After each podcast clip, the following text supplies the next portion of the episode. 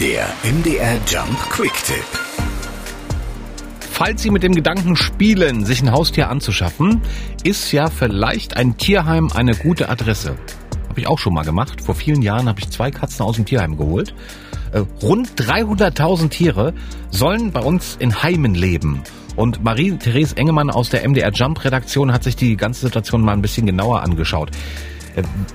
Wie sie denen helfen können und was jetzt richtig ist und welches Tierheim möglicherweise genau das ist, was ich brauche, das äh, sagt sie uns jetzt. Ein gutes Tierheim wird freundlich, aber streng geführt. Das heißt, man bekommt ein Tier erst nach eingehender Befragung vermittelt.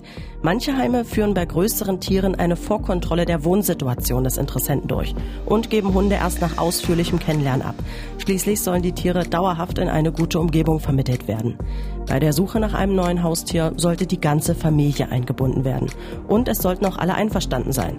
Wer kümmert sich hauptsächlich um das Tier?